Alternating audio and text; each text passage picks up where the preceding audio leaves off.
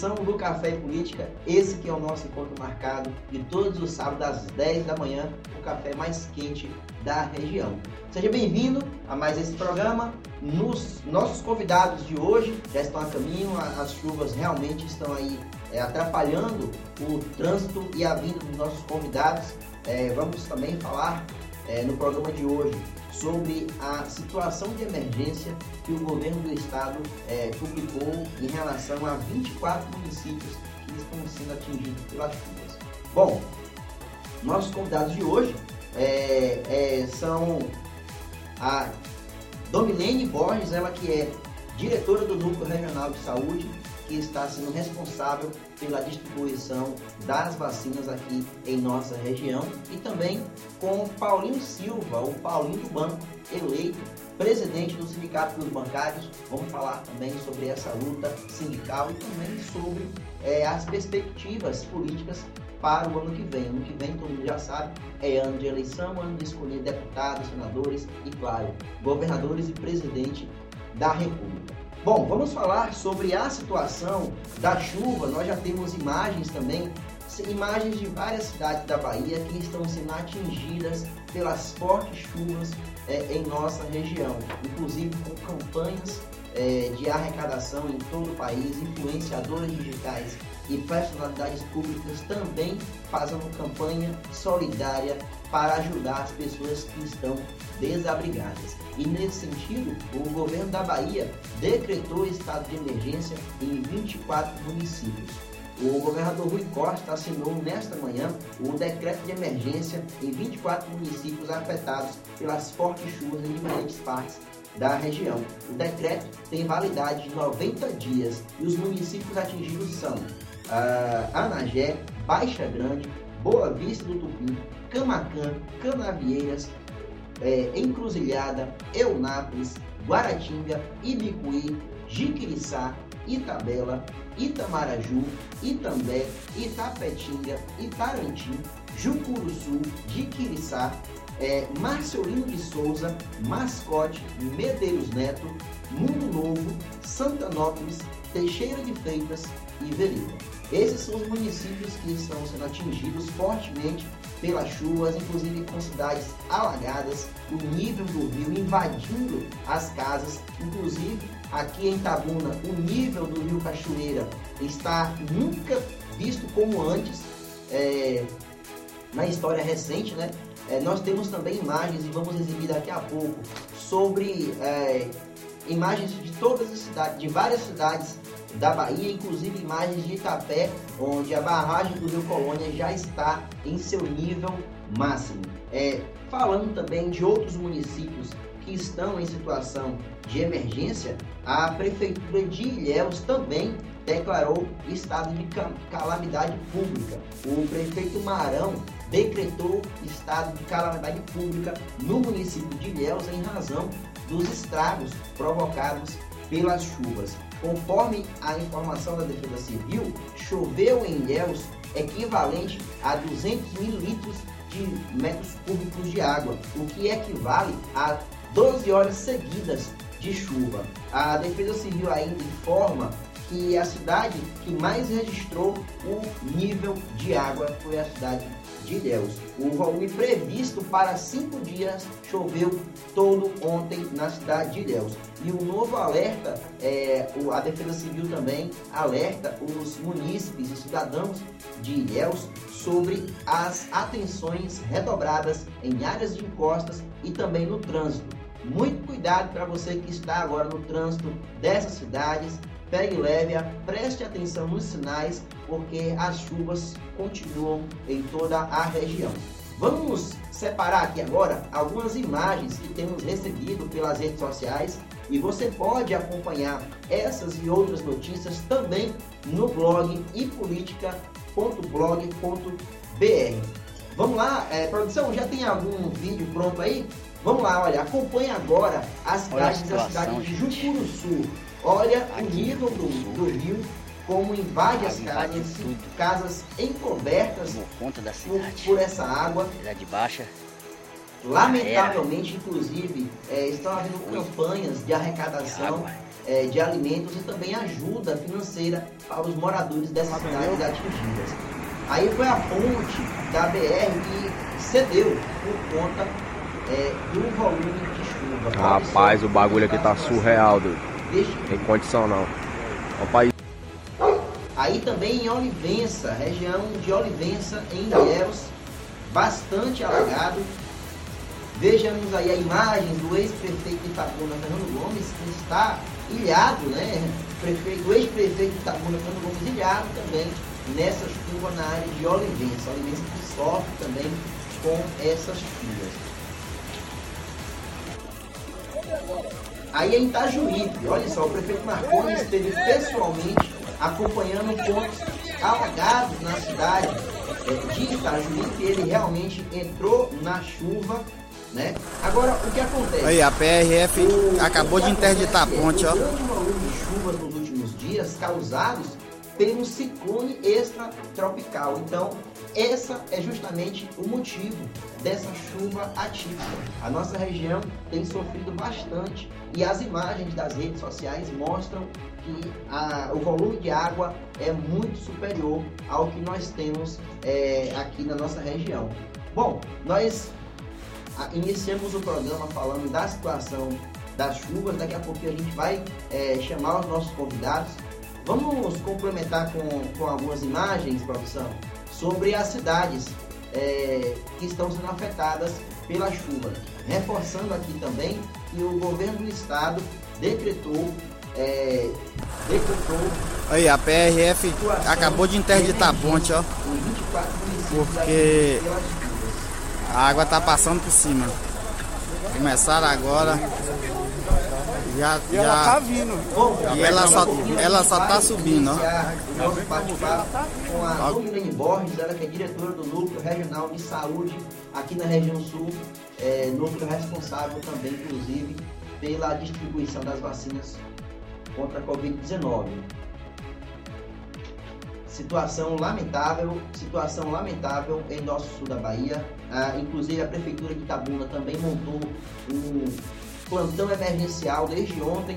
A prefeitura de Itabuna está com um plantão emergencial ali no antigo lactário, onde é um posto também de doação de alimentos. Então você que está na rua pode contribuir para amenizar dores de famílias que estão desabrigadas não só em Itabuna, mas em toda a região. Bom, vamos chamar a nossa convidada, a Domiline Borges, ela que é a diretora é, do Núcleo de Saúde Regional Sul. Seja bem-vindo, Dominante. Bom dia.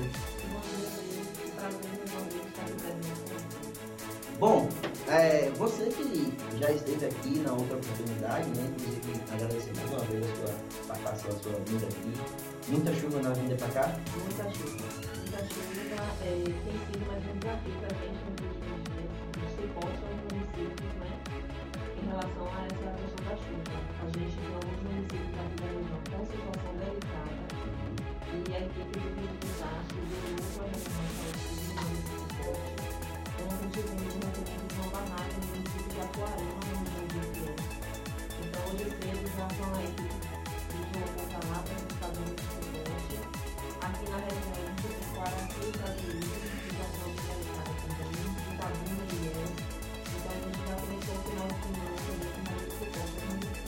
É, claro, né, a rede de apoio também é muito importante nesse momento. Né? Inclusive, a gente tem chamado a atenção sobre os pontos de doação, onde as pessoas solidárias podem contribuir, é, deixando nesse momento roupas secas, alimentos e também quantias em dinheiro, porque nem tudo é só alimento. As pessoas estão realmente precisando de um apoio nesse momento de, de as águas invadindo as casas, lamentável, nós temos recebido várias imagens nas redes sociais de pessoas que realmente estão já sem ação do que pode ser feito com a água invadindo as casas. E você chamou a atenção muito bem em relação ao rompimento da barragem, porque nós trouxemos imagens do programa em relação a isso também, pontes que caíram, é, isso por conta, nós também falamos do ciclone extratropical que está é, tendo efeitos na nossa região. Bom, o assunto aqui, além disso, lamentavelmente, é também a questão da rede de distribuição de vacinação. Me lembro que da, da primeira vez que conversamos, ainda era tudo muito novo, né? As vacinas chegando e tal. qual é o balanço é, que a gente pode fazer é, de lá para cá, esse ano que foi um ano é, com a vacina, mas também de muitos desafios? Com certeza. A gente, eu estive aqui logo no início né, da logística de distribuição de vacina, então a gente ainda organizando uma, todo um serviço novo para poder estar chegando, a vacina estarem chegando a todos os municípios. Hoje a gente já tem uma logística muito mais organizada. Continuamos um trabalho em conjunto com, com a Polícia Militar, recebendo as vacinas semanalmente. Já hoje, terça ou quarta-feira, a gente está recebendo no dia todos os municípios já com as doses.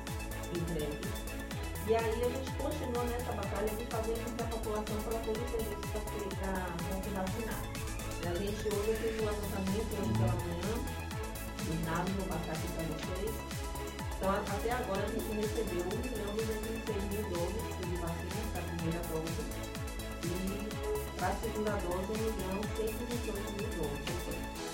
E a gente vem trabalhando muito junto aos municípios para que intensifiquem as estratégias de vacinação obrigatória, para que a população procure as unidades de saúde, de saúde sejam vacinadas. É, a, a, região sul é uma das regiões do estado que ainda está com a cobertura vacinal da Covid baixa. A gente está hoje com 54% apenas. Somente isso aqui na nossa região?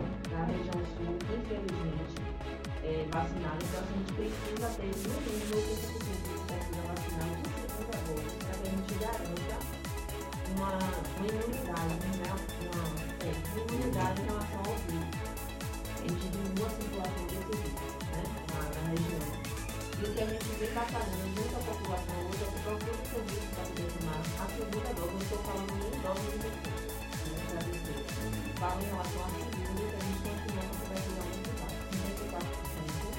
O cenário é preocupante. A gente fala dessa vacina, mas eu aproveito para poder colocar o cenário em relação ao Covid volta a ser preocupante na região. É, hoje, o, o, a gente tem 186 leitos São a região de de Itabuna, Valência e Jequié. Por que eu coloco sempre essas quatro regiões em relação ao leito? Porque na hora da regulação, o paciente que reside em muitos municípios da região sul pode ser regulado para uma unidade dentro da região, dentro dessas quatro, quatro mapas. E aí a gente tem 186 leitos hoje, 160 de UTI. E hoje pela manhã, o Costa do Cacau aumentou 100% do leito. Nossa, então essa informação nova. Informação nova, inclusive um paciente com três doses de vacina intubados. Então, assim, as pessoas, a gente está vendo o pessoal circulando muito, sem usar máscara, né? Sem aquelas medidas protetivas que a gente, antes a gente observava mais, hoje a gente está fazendo o pessoal meio que solto por conta da vacina, mas o vírus continua circulando. Tem sido uma preocupação nossa muito grande A gente está batendo nessa questão. Procure serviço de saúde para poder se vacinar, tomar principalmente a segunda dose. As pessoas que já têm o, o espaço de cinco meses da última dose já podem procurar também para tomar dose de reforço. Inclusive aquelas pessoas que tomaram a vacina da Johnson. E a princípio seria uma dose única. Hoje já comprovaram que precisa também de uma dose de reforço. E essa dose de reforço da Johnson, ela pode ser feita a partir de dois meses de aplicação da primeira dose. Então, se eu tomei a dose da Johnson, já tenho dois meses e já posso procurar serviço de saúde para tomar a segunda, que seria a dose de reforço. Lembrando que a vacina da Janssen, a dose de reforço dela, como a o Ministério atrasou a, a entrega, a, o reforço ela pode ser feita também com a Pfizer. Então, é, eu peço que as pessoas procurem é, os serviços de saúde para dar para receberem também a dose da Janssen.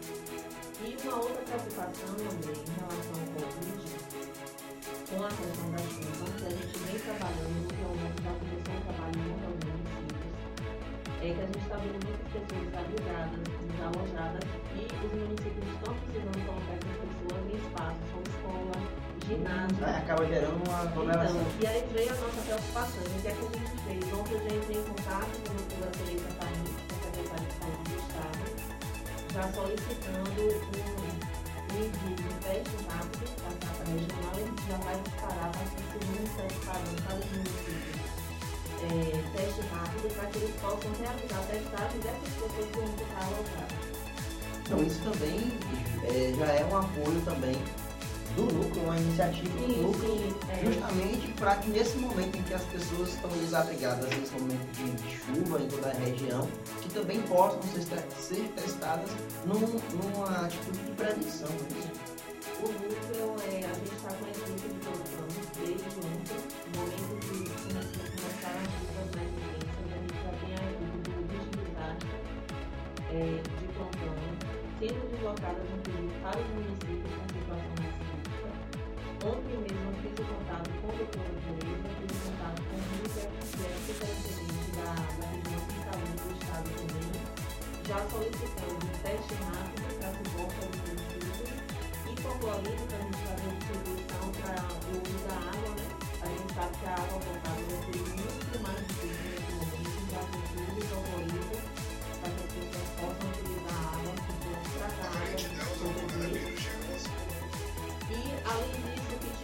testagem de água e todas as outras necessidades que que mesmo que não seja para, a saúde, mas a gente faz a ponte com outros setores do. É, é importante que é um braço de apoio. É um braço de apoio, um momento de união, né? unir forças mesmo e tentar ajudar o máximo possível. É, saindo daqui do programa, a gente está muito fortemente dirigido pelas chuvas, inclusive. É, inclusive a festa que iria ter no final de semana não vai ter, está suspensa a comemoração em Guaraci, é, lamentavelmente, por um- mais um né? Natural, natural, porque a- o vírus também é um desastre, na minha opinião, acho que é, é um desastre que não é, não teve intervenção humana, foi uma coisa natural que surgiu, o vírus já convive conosco há muito tempo, né? O vírus da gripe e outros mais. E agora também um desastre em relação ao, ao ciclone tropical que tem causado efeitos na nossa região. Nossa região tem muitos rios. Né? E é uma região que tem pouca infraestrutura, então deixa também as pessoas é, vulneráveis. vulneráveis. E assim, é, a gente tem Guaraci e Itajuí, que eu provavelmente eu passo hoje também. São duas cidades que a gente está bem bastante preocupado em relação à questão da, da, da enchente e também com o surto de dengue. Então, assim. Nossa, aí. A gente vem trabalhando nesses dois municípios com bloqueio. É, ontem o prefeito Jackson entrou em contato comigo, deu suporte com medicação também, com soro para Guaraci, para a questão da dengue. Então a gente vem correndo aí diariamente nesses, nesses enfrentamentos, né? não só Covid, não só vacina, mas a gente tem a também. A gente tem H, H2N, H3N2, que é o vírus da influenza, que sou, já temos quatro casos confirmados na Bahia. E a gente vem pedindo também para a população que procure as unidades para tomarem a vacina contra a vírus, porque é mais um vírus circulando. Então, assim, são muitas coisas a gente precisa cada dia mais da contribuição da população e cada dia mais também trabalhar em conjunto, com os setores e das pessoas, realmente da pessoa.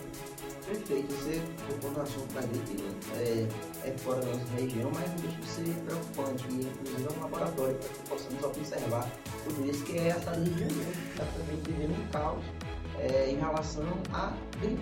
A gripe influenza, a gripe comum, né? Um surto de gripe fora de época. Já estamos é, a caminho do verão, né? Estamos em dezembro, a caminho do verão. E, e surto de gripe em geral no inverno, não é isso? Em junho, julho ali. A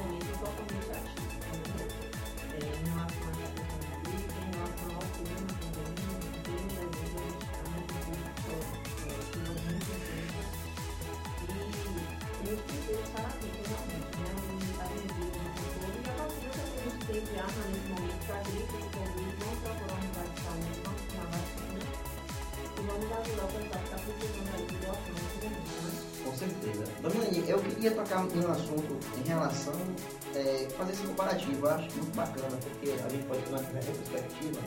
É, nosso primeiro encontro aqui na política, e até hoje, no final de ano, né?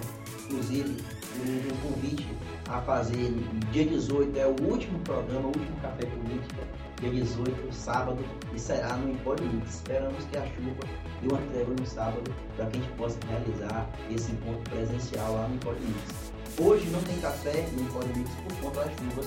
Nesse momento a turma está empenhada em receber doações para fazer esse trabalho solidário.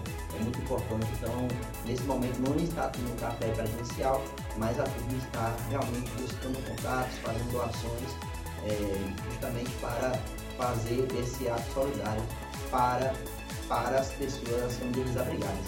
É, será o último café político do ano, né, de 18 Voltaremos em janeiro com um novo formato, então sinta-se convidado também para em 2022 fazer parte do novo formato do Café Político. Bom, ainda no, no, na questão da retrospectiva, é, naquela época, no início de tudo, não poderia acontecer eventos. Hoje os eventos acontecem mediante a habilitação do de vacina, inclusive o decreto do governo do estado que libera essa tipo pessoas. Como é que o núcleo reagiu a essa atitude que também era necessária, né? o retorno? Como foi que o núcleo é, agiu diante desse retorno, mesmo com a vacinação ainda deficitária? A vacinação deficitária é que o núcleo, nas quatro regiões da União Saúde, ela vem trabalhando junto aos municípios nesses eventos o governador direcionou mais atuação para os estados de Então, todos os eventos oficiais, a gente não atua os eventos mas nos eventos oficiais, a gente plantão durante todos os dias. E essa equipe está acompanhando a equipe do município também. A gente direcionou para a equipe do município para esses eventos. E vai estar fazendo a chegada se os eventos eles estão cumprindo com os castigos de pessoas a organização do evento está solicitando o cartão de vacina para o ingresso dessas pessoas no local do evento. Se existe no local do evento é, a questão da ventilação, a utilização de máscara, se existe dispensa para o de álcool gel também. Então a gente vem trabalhando e fazendo essa é uma fiscalização educativa. Encontrou muita irregularidade em eventos? Mesmo eventos oficiais registrados? Mesmo, mesmo registrados inclusive de não solicitar o cartão de vacina como passaporte para entrada ou solicitar e pedir apenas a primeira dose. Sendo que a gente já sabe que com a segunda dose, até com a terceira, não garante a imunidade. Então a gente vem trabalhando isso, mas não com caráter preventivo. A gente vem trabalhando com caráter educativo e sempre orientando e realizando as adequações necessárias para que os eventos aconteçam de forma segura. É, em muitas cidades houve o evento teste, né? Sim. Em Itabuna teve o evento teste, em Ilhéus teve também. E esses eventos, eles serviram como modelo para outros eventos. O, o núcleo tem conseguido ser ouvido nessas, nesses debates em relação aos vetores? Vocês conseguem sim, colocar a opinião de vocês? A gente conseguiu estabelecer uma relação de parceria muito tem sido um trabalho em comum durante todos esses quase dois anos de pandemia. Nós temos o, o, o Centro de Operações Especiais, que ele foi implantado logo no início, onde a gente conta, além dos representantes dos municípios, a gente conta com o Ministério Público da Pública também. Muito bom. Então a gente tem feito esse trabalho em parceria. E nesse momento de construção de protocolos para enfrentamento de protocolos para a questão do retorno de, das aulas, do retorno dos eventos. A gente tem sempre, trabalha sempre em conjunto, os municípios sempre nos procuram também, pedindo orientação e pedindo apoio. É, mandar um alô para todo mundo que está me acompanhando aqui. Mandar alô para a Renata Serra, Luiz Sena. Luiz Sena mandou bom dia, sucesso, parabéns pelo programa. Andréa Freitas, café mais quente da região. Olha, é, nós vamos voltar daqui a pouquinho com mais bate-papo com o Domingos em relação aos antivacinas. Lá que temos muito antivacinas na região, é um debate nacional, inclusive internacional. Eu queria saber como é que a nossa região está reagindo a isso. É um minutinho só, voltamos já já.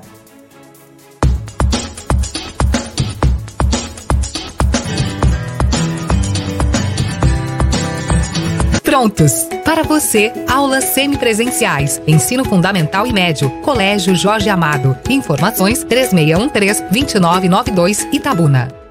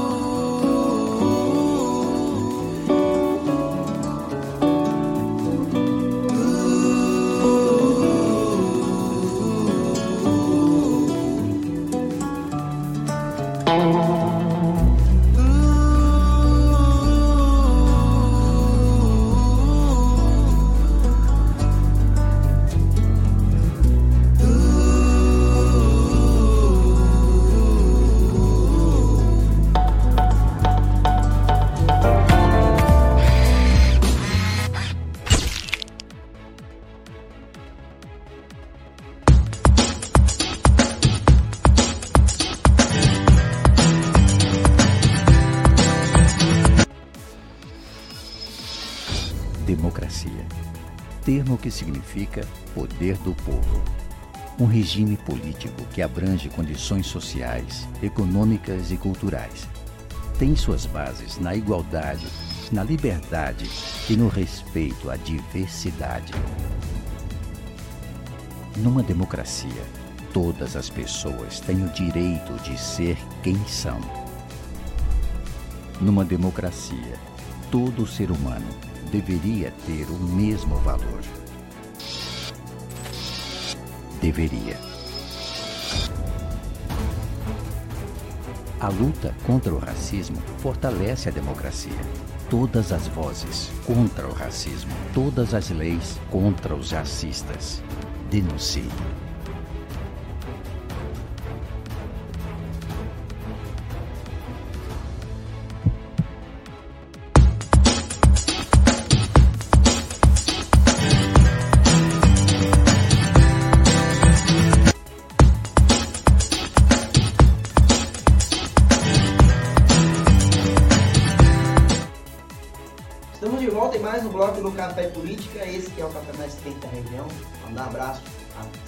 Todas as cidades que sempre nos acompanham, Guaraci, Caiuto, Guararima, Uruçuca, é, Camacan, são sempre cidades que estão nos acompanhando, infelizmente passando por momentos difíceis. Ilhéus também, inclusive o prefeito Marão já decretou estado de calamidade pública.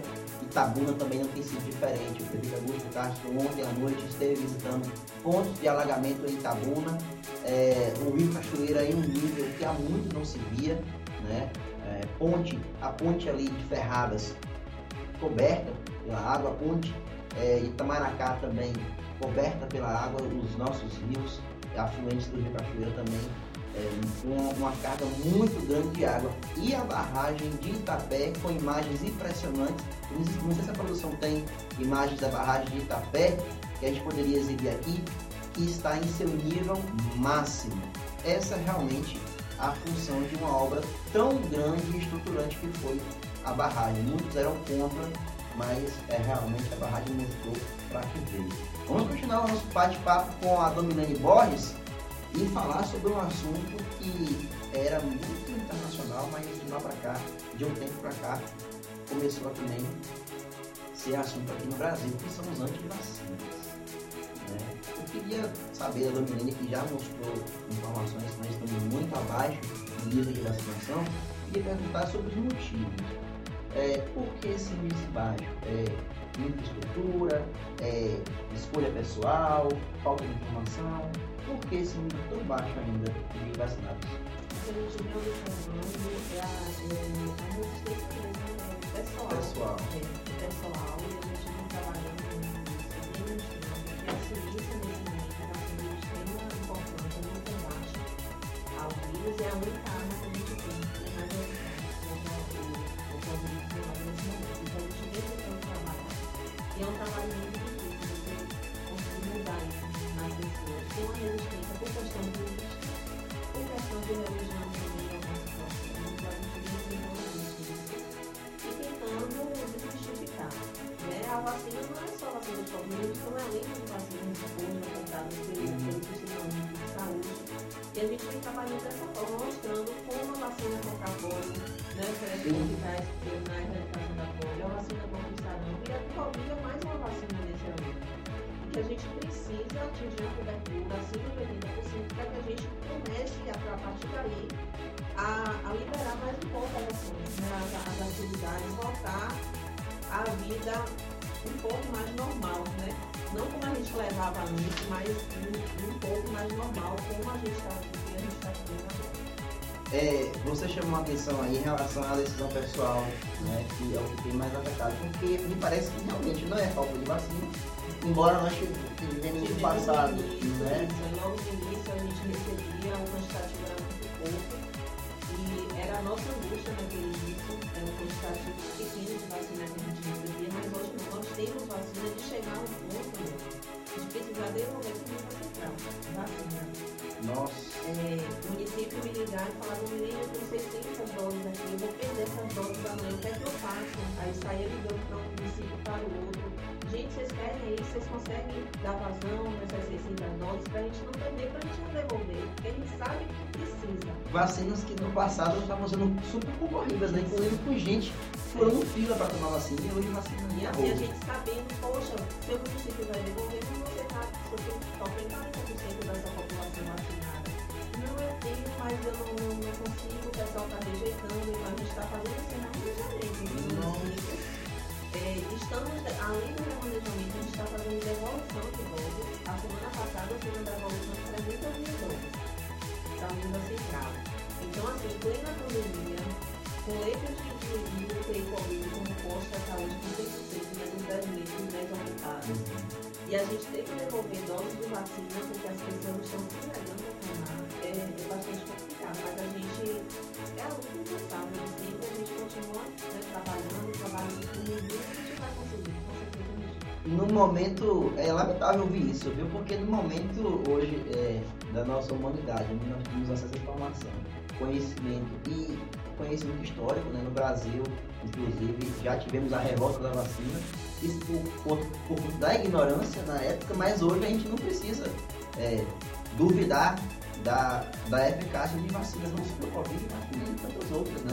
O Brasil tem uma, um, um histórico é, de vacinação, nossa população ela convive com isso. E eu acho que essa, nesse momento, em relação à eleição, é, parte muito da desinformação.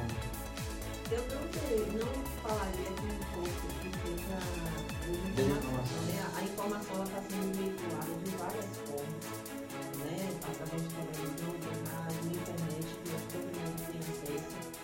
Eu não colocaria essa questão da falta de informação, não, mas é uma resistência pessoal mesmo. A gente vê a questão cultural, a gente vê a questão política tem sido muito pesada. né? Ainda politizam a, a situação. daí teve essa, essa questão política foi muito pesada e influenciou bastante no andamento né, dessa questão da vacina.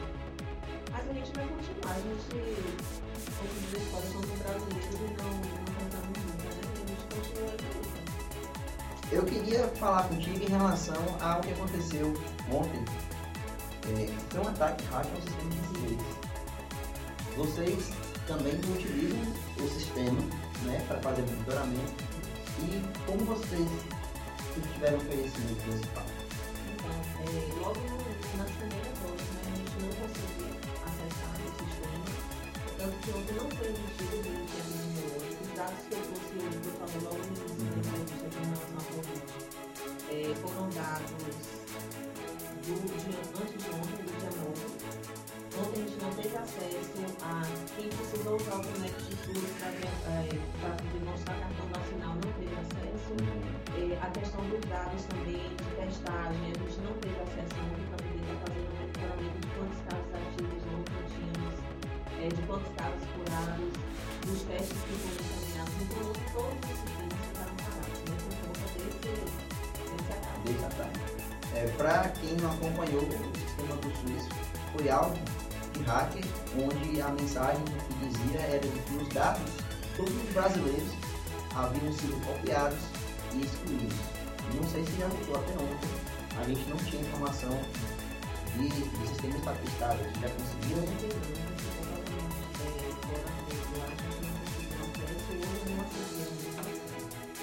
Será que. Aí é que eu fico naquela questão, uma dúvida, né? Será que isso tem uma. uma- É claro que tem uma conotação política porque a partir do momento que temos esse assunto politizado, né? O que deveria ser uma questão de saúde vira questão política partidária. Política, política partidária. Tem um, no ar aí um quê de ativismo político. Porque a partir do momento que, ora, nós temos grandes influenciadores se negando a tomar vacina, pessoas que influenciam outras pessoas. É, personalidades políticas que também publicamente dizem não ter é, se vacinado. Um exemplo disso foi o Trump, que fez campanha de vacina, mas ele se vacinou escondido, sabe? Então, aí tem um ataque ao sistema do SUS que é, influencia diretamente no, no cartão de vacina. Então a pessoa que vai para entrar no evento, no restaurante, em São Paulo, já está assim.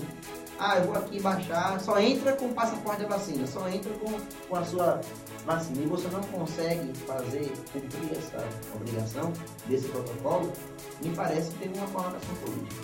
Eu não sei se você chegou a acompanhar no Jornal da Manhã, o transtorno que foi causado no rodoviário em Salvador.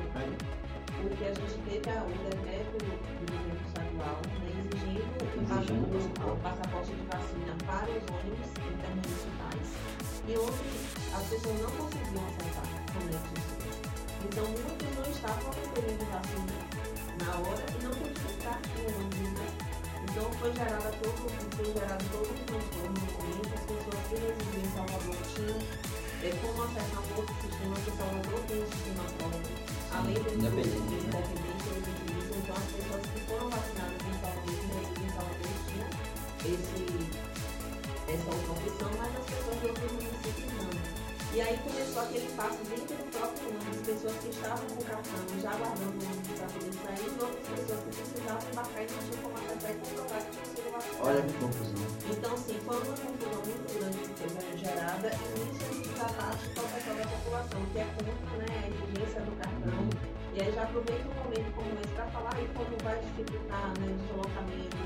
Então já começa todo né? É, é uma bola de neve. Uma bola de neve. é Por isso que eu acredito muito nessa questão de que houve sim uma articulação de que pode ser patrocinado por alguém e tal. Mas é, é realmente lamentável porque isso vira uma guerra. Porque um ataque a um sistema público que é de total interesse da população, fundamental inclusive. E nós temos grande parte da população pobre e sem instrução. É, é muito triste o, o momento que o Brasil, o Brasil passa. Em relação a, a esse apoio, não só do Covid, mas para o ano que vem, o que podemos fazer? Nós temos aí é, uma nova variante circulando. É, você falou agora há pouco em relação às vacinas que, os- que o núcleo tem tentado redistribuir. E nós temos um reflexo mundial de países pobres sem acesso à vacina, o que gerou essa nova variante. É, na sua opinião, os desafios para o vem continuam sendo os mesmos? Teremos agora Réveillon, tem do Carnaval. continua sendo o mesmo e quem sabe até alguns a mais, né? Na próxima semana,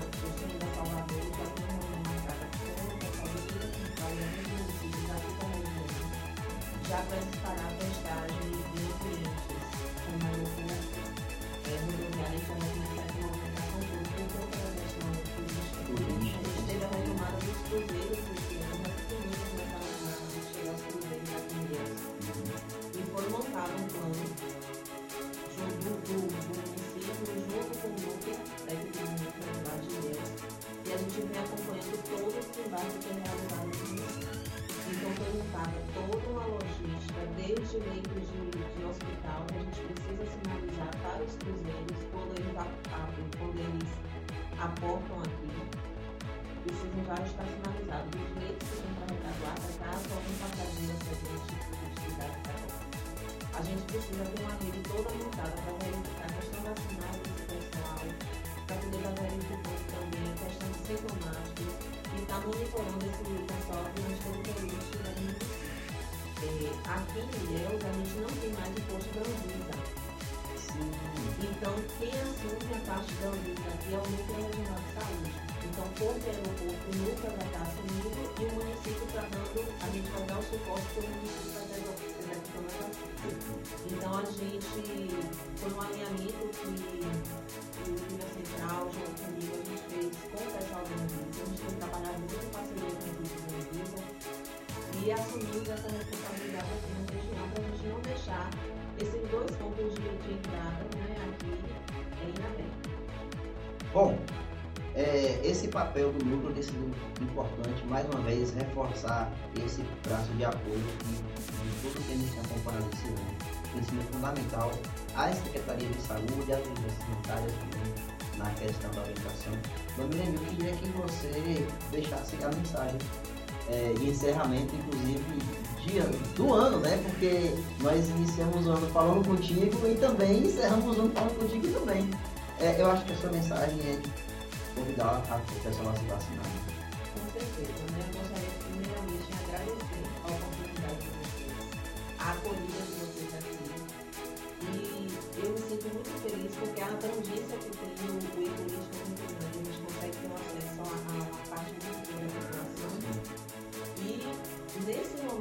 pedir a contribuição das pessoas que compareçam é, às unidades de saúde e se vacinem para que a gente consiga passar um período de férias aí, a gente consiga atingir esses 80% de cobertura vacinal na nossa região e a gente tenha um pouco mais de tranquilidade e um pouco mais de liberdade para circulação, inclusive para a participação dos eventos que a gente sabe que vão acontecer.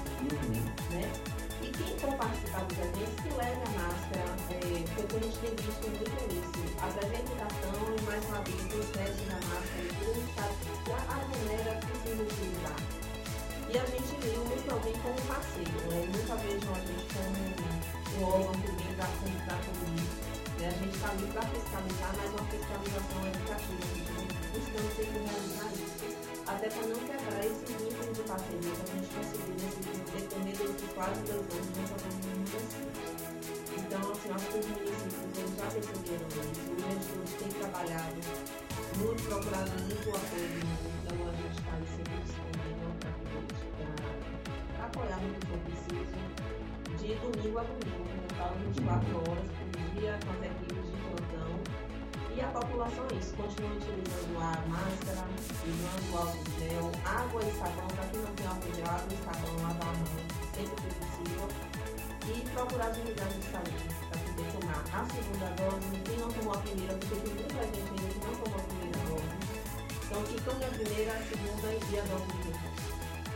Dominane Borges, coordenadora do Núcleo Territorial de Saúde, é, falando o nome certo, Núcleo Territorial de Saúde do do Estado, regional. Núcleo regional. Pronto, núcleo regional, é territorial, É, vem muito, vem muito de.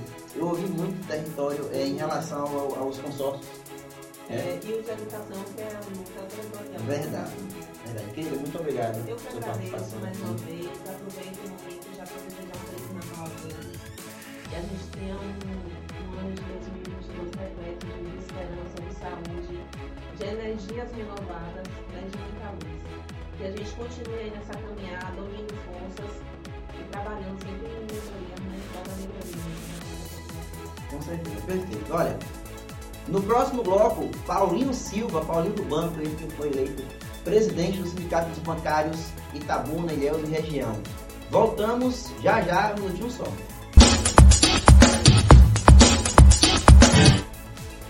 Estamos de volta em mais um bloco do Café Política, esse que é o café mais quente da região.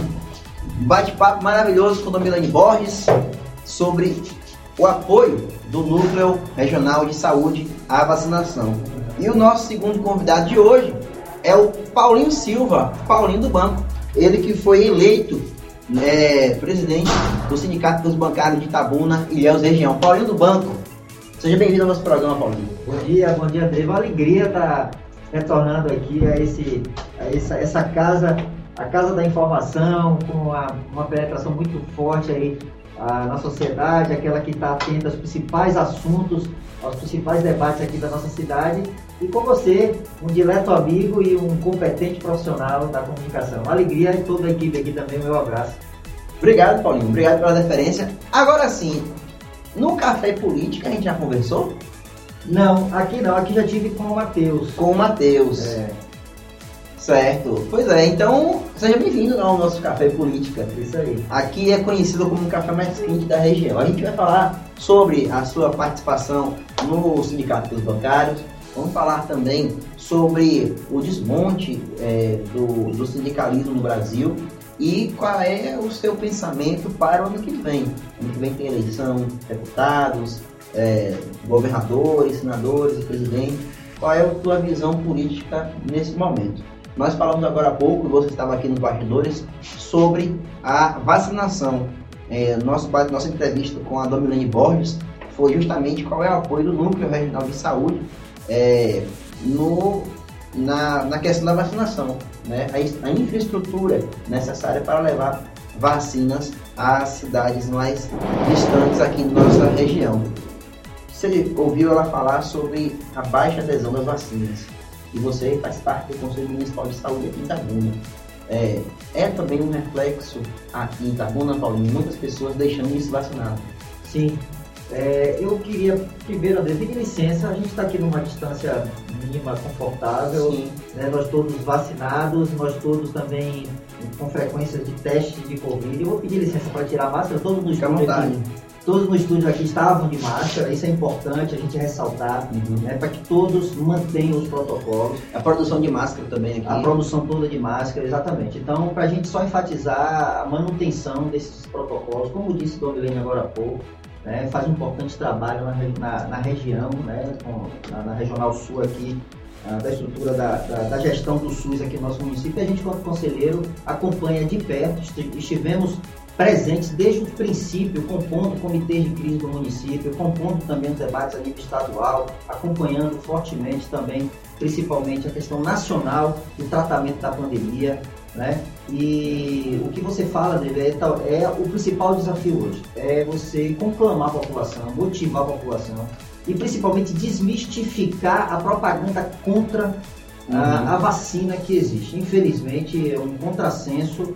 É um absurdo, mesmo com todo o avanço que nós temos, o esforço mundial da ciência é, em torno da, da, da, da, da consolidação de um, de um antiviral, de uma vacina, é, e, ainda assim você ter uma propaganda contra. E, e, assim, os resultados práticos, além, além das pesquisas realizadas, de todos os protocolos exigidos para a liberação de uma vacina, você tem agora os resultados práticos. Você tem uma ideia, essa quarta onda, ela acontece fundamentalmente entre os não vacinados. Sim. Né? Aqui no Brasil e fora do Brasil. É, a Europa, por exemplo, tem dados claríssimos sobre isso.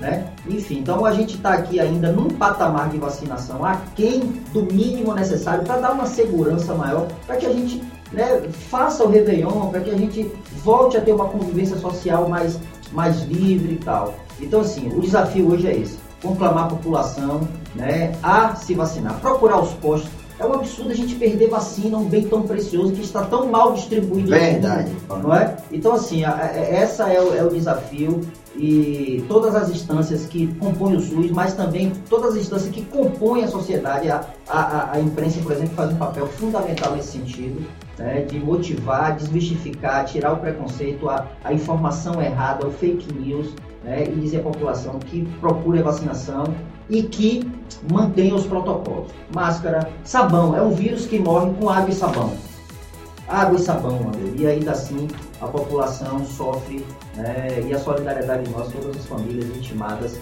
pela Covid-19. Com certeza, Paulinho. Vamos agora é, falar sobre a sua eleição né, sobre, no Sindicato dos Bancários. É, no, no, que se refere a esse novo momento, é, me parece que o sindicato ele vem numa, numa questão de respaldo junto aos, aos bancários, né? em relação à sua diretoria. É, é um trabalho que tem sido de conscientização.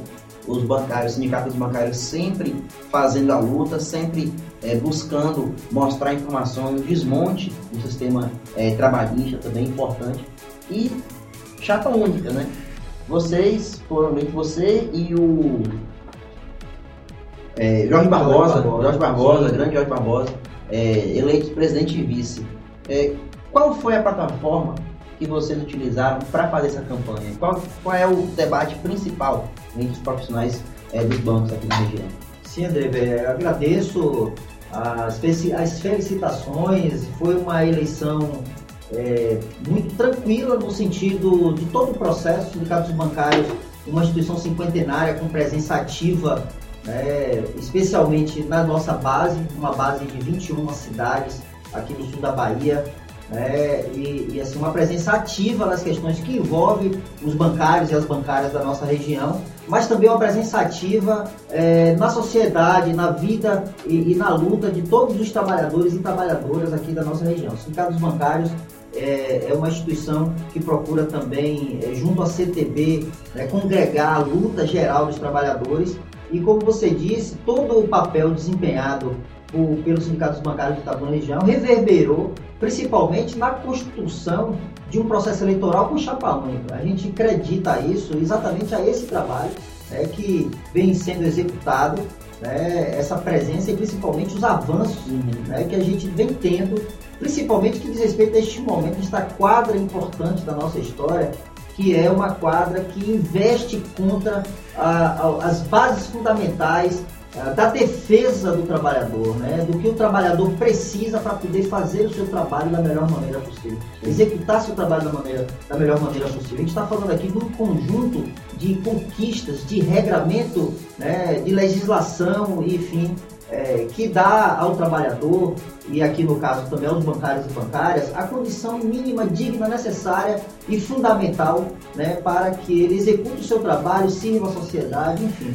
Então, os sindicatos bancários vem fazendo um debate muito forte, principalmente que diz respeito a esses ataques, né, sucessivas tentativas, reformas trabalhistas e tentativas de reformas, elas continuam, é uma pauta constante, principalmente entre os parlamentares que não têm nenhum compromisso com os trabalhadores e as trabalhadoras do Brasil, né? muito pelo contrário, né? vem trabalhando contra uma série de conquistas é, históricas é, dos trabalhadores. A última delas é que, por força de decreto, querem, por exemplo, é, limitar e, por consequência, extinguir um, um, uma, uma conquista fundamental que é o Vale Alimentação e o Vale Refeição dos trabalhadores. Então, o Sindicato Bancário de Tamanho está é, é, absolutamente linkado às principais lutas, né, as lutas dos trabalhadores, a luta dos bancários e das bancárias, e vem cumprindo seu papel. Então, tivemos uma eleição é, é, com um reconhecimento, e aqui quero agradecer a cada bancário, a cada bancária, pela participação massiva uh, no processo eleitoral, porque assim, chapa única, isso, ah, tá eleito, tá eleito, tá eleito, então vamos ficar tranquilo. Não, pelo contrário, a participação ela continua sendo fundamental e os bancários, como sempre, deram essa resposta com uma, com uma presença massiva, fazendo questão de votar, né? E alcançamos aí um índice de aprovação de 98%, né? É uma, um índice significativo que nos dá aí a certeza do trabalho executado, mas também a responsabilidade do que tem para ser executado. Então, o caminho né, de continuar né, nessa luta, né, organizando, construindo a unidade dos bancários para fazer frente a esses ataques que vêm sendo perpetrados, principalmente a nível nacional, né, do pelo governo federal, contra os trabalhadores. Perfeita essa colocação, Paulinho, porque embora tenha sido chapa única, é, os bancários foram votar então, isso é fundamental porque eles tiveram a manifestação política dentro de uma política do, do sindicato, dos bancários, de participação. Uh, o bancário, o trabalhador, sendo um agente participativo nessa construção política do sindicato, é, sem questão partidária. Né? Isso é importante lembrar também, porque é, dentro desse universo de trabalhadores é, dos bancos aqui na região, tem várias ideias no que se refere à política partidária, uns é, preferem votar em Bolsonaro, outros preferem votar em Lula, outros preferem votar em Moro, outros preferem votar em Rio Costa, ACM Neto. Mas nessa questão da luta dos bancários, eles encontraram unidade em referência a vocês.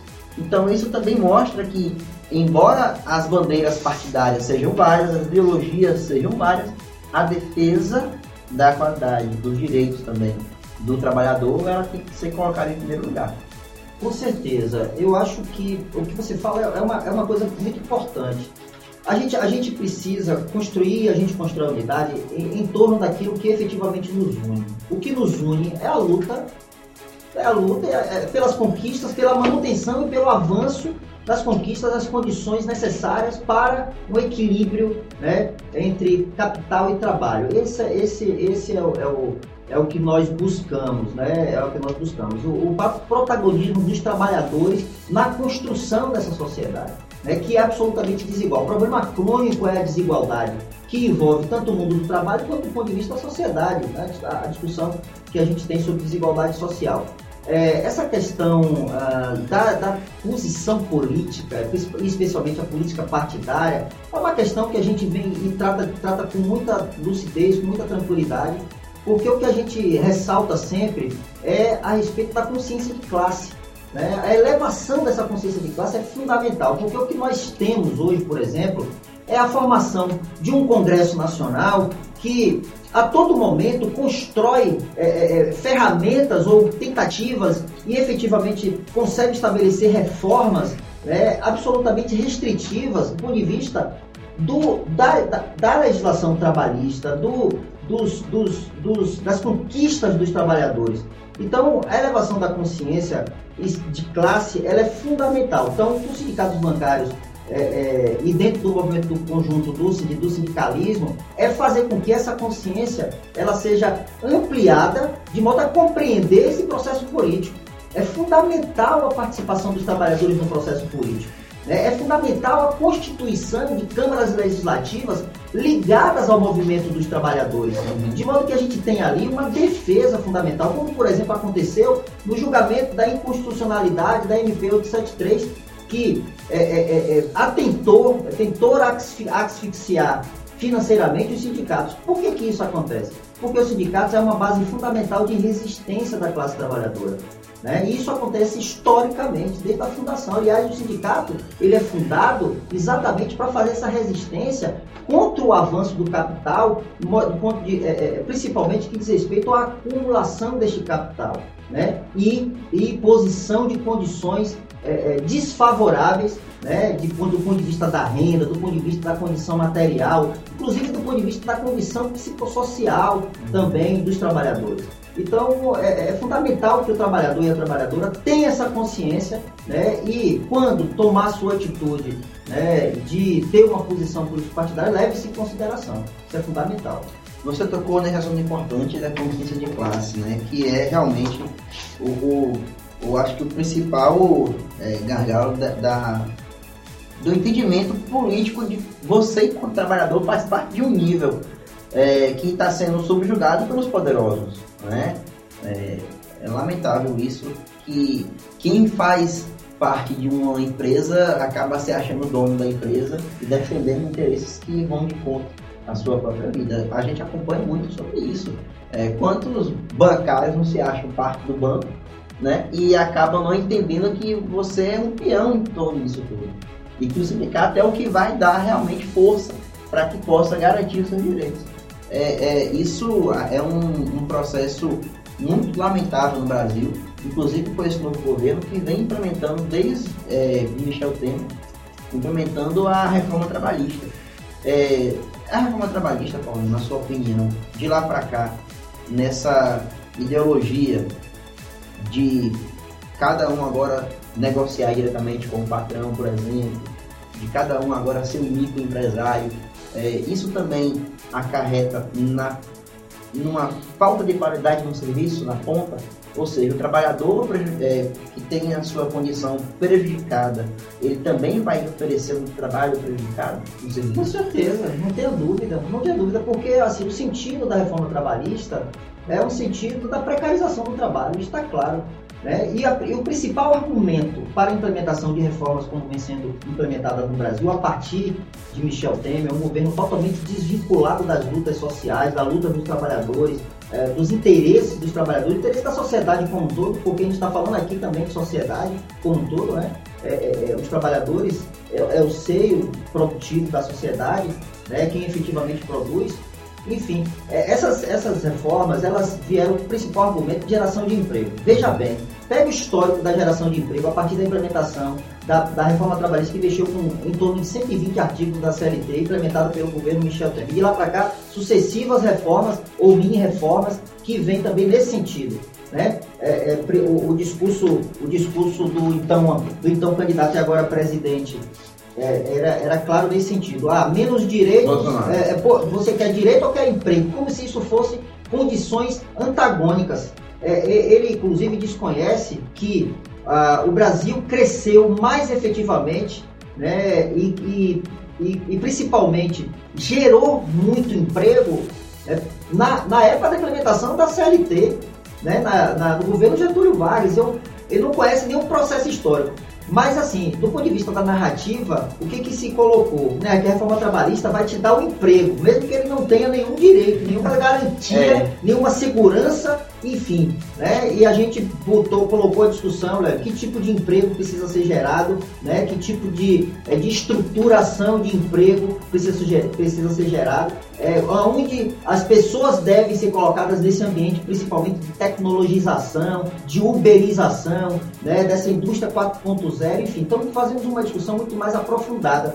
O que nós temos, historicamente, a partir dessa reforma trabalhista, é nenhuma geração de emprego praticamente, pode né, falar de maneira bem clara, de maneira bem simples, na verdade, uma ampliação do desemprego, fruto dessa desconexão, é, fruto de uma política econômica, é, principalmente, totalmente é, é, é, difusa, difusa, sem estabelecer uma base fundamental, por exemplo, de desenvolvimento nacional, de é, é, incentivo à indústria nacional. É cada um por si. Exatamente. Então, assim, você vê hoje no Brasil as taxas de desemprego e, e pior, e pior, a gente, porque a gente precisa congregar a taxa de desemprego, que é recorde, a gente precisa agregar, por exemplo, a taxa de desalentados, aquelas pessoas que nem têm mais é, é, a, a, a, vontade e nem se coloca iniciativa de buscar emprego. A taxa, por exemplo, André, é, dos que, das pessoas que foram jogadas na informalidade, sem nenhum tipo de proteção social. Né? Ou seja, é, é além do que, as vagas de emprego que foram, é, porventura, geradas, elas são de um emprego absolutamente precarizado. Né? A categoria bancária, que é uma categoria uma unidade nacional, né? a gente tem uma convenção coletiva, acordos coletivos fundamentais que dão garantias a essa classe, a essa categoria, ainda assim vem sofrendo por conta dessas reformas trabalhistas um nível de precarização muito grande. Um dado significativo é, por exemplo, o nível de adoecimento bancário, adoecimento psico, psicossomático. Isso é um alarme dentro, dentro da categoria bancária, que, como você disse, é, é, é, é acaba ocorrendo uma, uma, uma depreciação fundamental no atendimento à população. Então, a população precisa de um atendimento melhor. Eu vejo muitas pessoas reclamando do atendimento da agência bancária, porque é demorado. Porque a gente tem, por exemplo, aonde trabalha um bancário, deveria ter três bancários para uhum. poder atender a população, que a despeito do que se coloca desse processo de tecnologia, tecnologização, né, de, de, de, de, usar, por exemplo, o celular do banco e tal, a gente vê nas agências o quanto as pessoas ainda necessitam dessas estruturas de atendimento. Estrutura física e atendimento física, pessoal. Atendimento humanizado, humanizado, humanizado. Então, é por isso que também nós lutamos. Né, por contratações, por melhores estruturas, por mais agências, por ampliação de pontos de atendimento. Aqui em Itabuna, nós sofremos agora uma, nesse processo que eles chamam de reestruturação bancária, a diminuição de uma agência bancária do Banco do Brasil, a concentração do Banco do Brasil em um único prédio, né? quantos, é, é, quantos momentos de conflitos nós vivenciamos é, por conta dessa concentração de pontos de atendimento e a eliminação de uma agência em uma cidade que tem uma confluência, que é uma cidade importante, cidade com, com é, vocação comercial, né, que é, de uma região, é, é lidera uma região né, é, importante. um milhão de pessoas. Um milhão de pessoas. Então, André, você, vê, você tem uma ideia da luta que nós implementamos, tanto do ponto de vista local, quanto estadual, quanto nacional. Essa unidade nacional que dá força aos bancários para fazer frente a esse processo de precarização do trabalho. É, você chamou a atenção aí em relação a como vocês são organizados, a organização da, da federação bancária, né? É, hoje vocês fazem parte de todos os estados do Brasil, tem uma rede. Sim. Como é que funciona essa rede? Nós temos, nós temos o, os sindicatos, nós temos as federações que organizam regionalmente os sindicatos e nós temos uma confederação né, que organiza nacionalmente a luta do Qual é essa? Qual é essa? Nós temos, nós somos nós somos sindicatos bancários de Itabuna e região, uma entidade autônoma, administrativamente falando, enfim, nós somos filiados à, à nossa Federação dos Bancários, que no nosso caso é biestadual, né? Federação dos Bancários País Sergipe. Né? Nós temos também a filiação à Contraf, é a Confederação Nacional do Banco Financeiro, né? que, que organiza nacionalmente. Nós temos uma segunda confederação nacional, que é a CONTEC, que congrega aí 5% dos sindicatos do Brasil. A CONTAF congrega 95% dos sindicatos do Brasil. Além disso, nós temos a Central Sindical, também que é organiza do ponto de vista geral, que congrega as classes de trabalhadores. Nós, nós aqui em Cabuna, assim como a Federação Bahia e Sergipe também ligada à CTB, Central dos Trabalhadores e Trabalhadores do Brasil. De modo que nós temos uma estrutura sindical é, que tem como elemento essencial a unidade da classe trabalhadora. né, de modo que a gente tem aí força né, para é, é, sentar numa mesa de negociação e também fazer o trabalho que deve ser feito, porque as duas coisas são correlatas. Elevar o nível de consciência política da classe trabalhadora, porque a instância decisória, uhum. a instância decisória, né, que é o Congresso Nacional, que são as Assembleias Legislativas, que é uma Câmara de Vereadores, precisa ter a participação dos trabalhadores. Isso é essencial para que a gente, principalmente, André, a partir do ano que vem, reverta esse processo de precarização, de deteriorização do trabalho, né, das condições do trabalhador, da trabalhadora, e a gente volte a ter a dignidade, o respeito né, a todos aqueles e, e aquelas que produzem para o Brasil crescer. Perfeito, essa avaliação é fundamental para que a gente possa entender onde chegamos, né? É, assim como, olha como as coisas são importantes. É, esse café político ele tem essa função de traduzir os acontecimentos da política. Hoje, muitas pessoas estão, elas se sentem é, sem apoio porque elas não entendem o que, o que está por trás de tudo aquilo que afeta. O que eu quero dizer com isso? Se tem muito desempregado, por quê? Porque houve uma política para que isso acontecesse, né? para que aumentasse o número de desempregados. Mas isso é bom? Não, isso não é bom. Mas isso está beneficiando algum setor no Brasil e, inclusive, uma política que vai em contra essa proteção do trabalhador, deixando ele mais precarizado. Isso é muito triste, isso, isso impacta também na renda. E aí vira bola de neve. Uma falta de política de geração de emprego, e isso também é uma avaliação deste governo, uma, avalia, uma avaliação de que este governo, com essa política, ela não foi benéfica para a geração de emprego. Sim. Não foi. É, ano que vem tem eleição, Paulinho. E aí eu queria saber a sua opinião sobre o que você acha desse cenário. Será que o Brasil pode encontrar um outro caminho nessa busca por geração de emprego, por melhoria na condição de trabalho, por direitos trabalhistas? Há uma solução para isso? Você vai falar no próximo bloco, daqui a um minutinho, onde vamos também é, falar um pouco mais sobre as chuvas na nossa região que tem deixado cidades completamente alagadas e ilhadas. É um minutinho só, voltamos já já.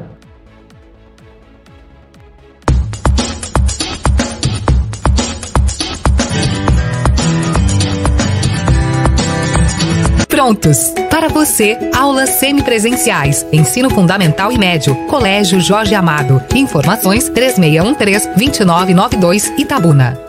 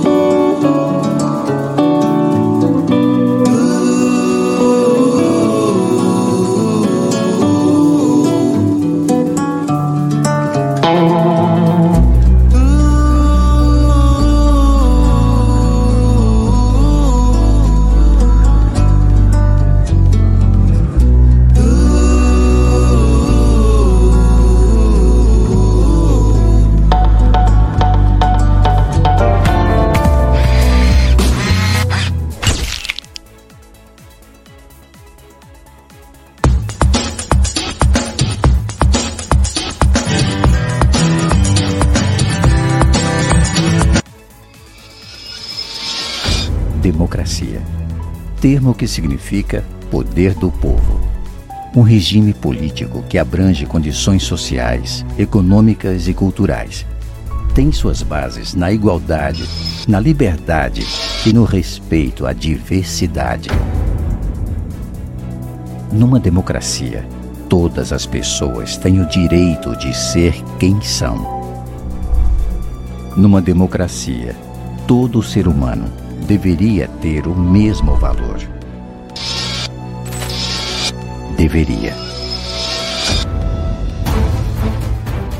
A luta contra o racismo fortalece a democracia. Todas as vozes contra o racismo, todas as leis contra os racistas. Denuncie.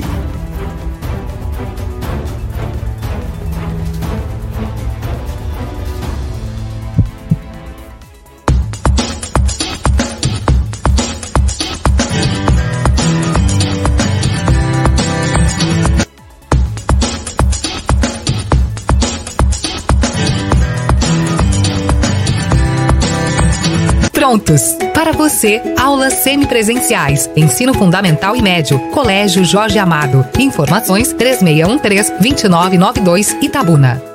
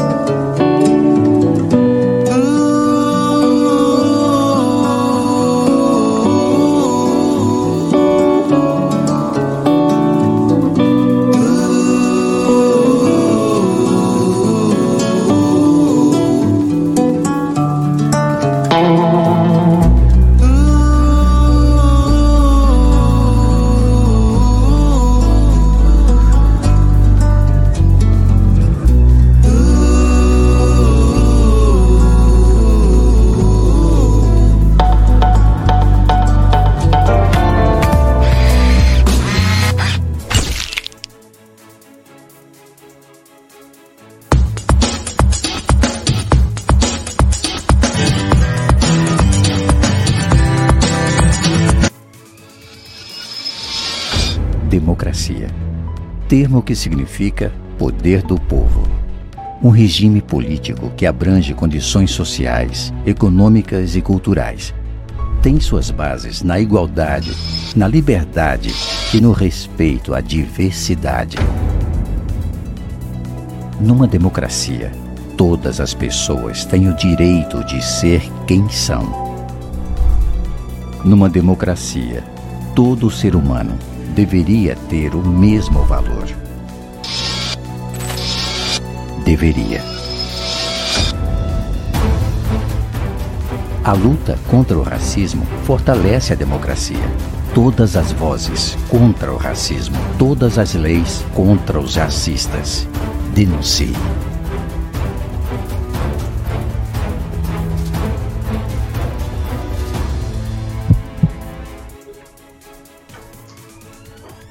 Pessoal, estamos de volta, perdão aqui, estamos de volta em mais um bloco do Café Política. Mandar um abraço para o vereador Israel Cardoso, que mandou um alô aqui pra gente, dizendo que está assistindo o programa. Israel Cardoso, que é sempre um telespectador, um comentarista assíduo, está sempre mandando mensagem pra gente, pra gente, participando do nosso programa.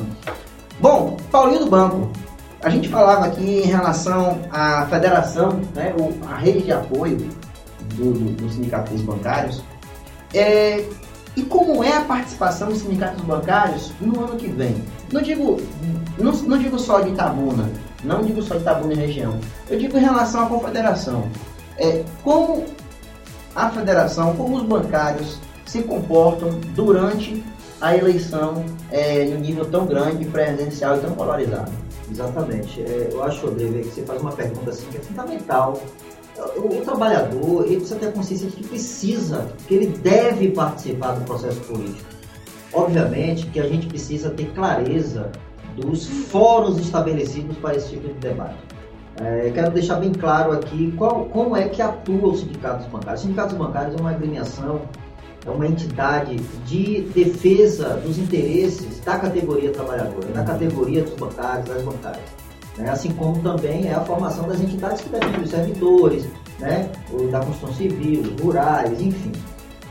É, agora, dentro da organização dos trabalhadores, nós constituímos fóruns de debates e de construção que diz respeito à política, especialmente aquela política que é fundamental, é, a que vai eleger os, os nossos representantes tanto do executivo quanto do legislativo. Isso é básico, isso é fundamental e elementar. É uma tarefa também. É uma tarefa. Então nós temos o fórum sim que debate, então os bancários e as bancárias, trabalhadores e trabalhadoras do Brasil podem e devem participar do processo. Ano que vem nós temos um ano decisivo para fazer frente a, esta, a este brutal retrocesso que tivemos a partir da implementação de governos absolutamente deslocados de um projeto de Brasil, verdadeiramente de Brasil, um projeto é, é, é de constituição, de, de, de construção da, da, da, do sentido de nação brasileira. Eu quero ser bastante profundo, porque o que nós estamos vendo, são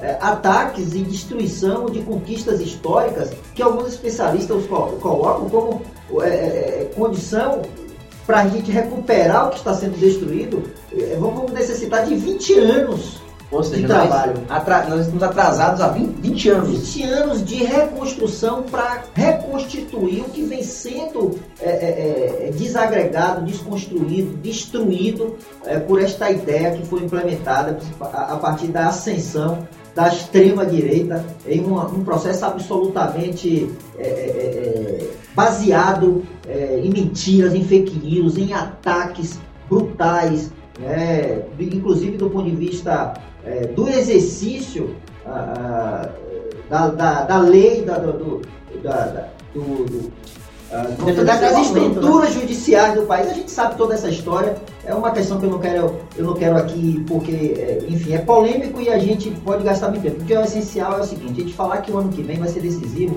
para os trabalhadores e as trabalhadoras, é, no sentido da eleição dos nossos representantes que fazem esse debate lá no Congresso Nacional né, lá no Congresso Nacional, e que implementa, a partir desses debates, o que nós temos de regramento das relações de trabalho no país. Você ter uma ideia, a última semana, a última semana nós tivemos a atuação de um deputado Orlando, PCdoB de São Paulo, baiano, mas é do PCdoB de São Paulo, que conseguiu barrar um decreto, um decreto presidencial que ameaçava o vale alimentação e o vale refeição dos trabalhadores. Né? Então, para você ter uma ideia, é, é, é, do que é, de como é o trabalho e de quão é importante você ter a conscientização, né? E principalmente a iniciativa para regimentar, para motivar, para fazer com que os trabalhadores se interessem, né? E a partir daí é, é, é possamos fazer uma câmara federal principalmente, mas também em todo o âmbito da nação, tanto do ponto de vista executivo e legislativo, né, do Estado, no município, fazer estruturas decisórias e discussão de debate político, aqueles também vinculados aos trabalhadores. Perfeito. É importante eleger os nossos representantes, de modo que tenhamos lá é, essa defesa, é, principalmente do que diz respeito a esses ataques é, que vêm sendo perpetrados contra as condições de trabalho no país. Você fala isso no sentido de que no ano que vem, né, os, os eleitores, o povo, possa escolher melhor os seus representantes, né, ligados às pautas populares. Algo que a gente vê hoje distante. Lá no Congresso Nacional nós temos deputados e senadores de bancadas, né, bancada evangélica, bancada, bancada ruralista, e a bancada dos trabalhadores, como é que fica? Ela diminuiu. Ela diminuiu da legislação passada para essa atual diminuiu significativamente, infelizmente. Nós temos uma maioria de trabalhadores e trabalhadoras no Brasil, infelizmente elegemos a minoria de trabalhadores e trabalhadoras e, ou daqueles representantes ligados às causas dos trabalhadores no Brasil. Isso é muito ruim. Isso é muito ruim para o equilíbrio, para o debate, para a construção, para a resistência a isso que vem sendo implementado no país, que só está levando a gente a ser esse párea mundial.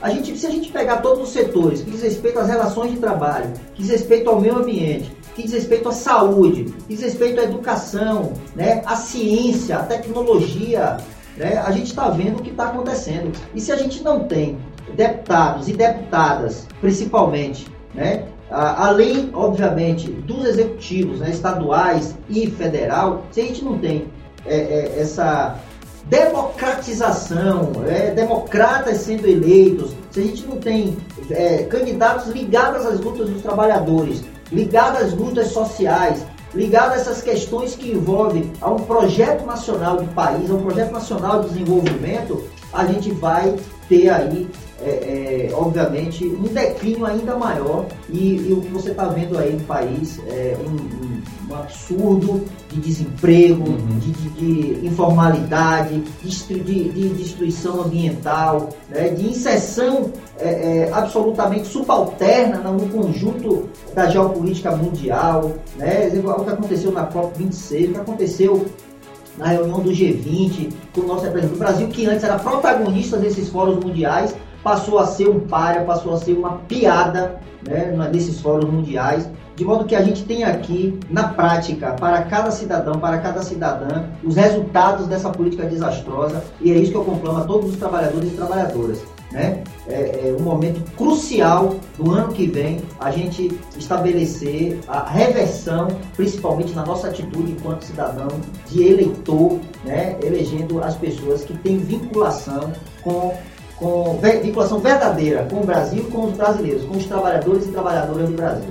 Bom, olha, eu vou dar um abraço aqui para o Luiz Sena, que está acompanhando o programa, o Walter Moraes, Valtinho também acompanhando o programa, afirmou aqui, ó, sucesso, parabéns pelo programa. O Valtinho também complementa, o Valtinho diz o seguinte, ó, o negacionismo estúpido, o fundamentalismo religioso e os falsos líderes são responsáveis pela propaganda mentirosa e ridícula contra a vacina. Aquilo que você trouxe agora há pouco também, em relação a essa campanha contra né, a, a, vacinação. A Renata Seara também diz: parabéns, Paulinho, homem sério e competente. A Paulinha Serra, sua esposa, Paulinha? Minha esposa. Olha, mandando no grupo da família. Tá assistindo também.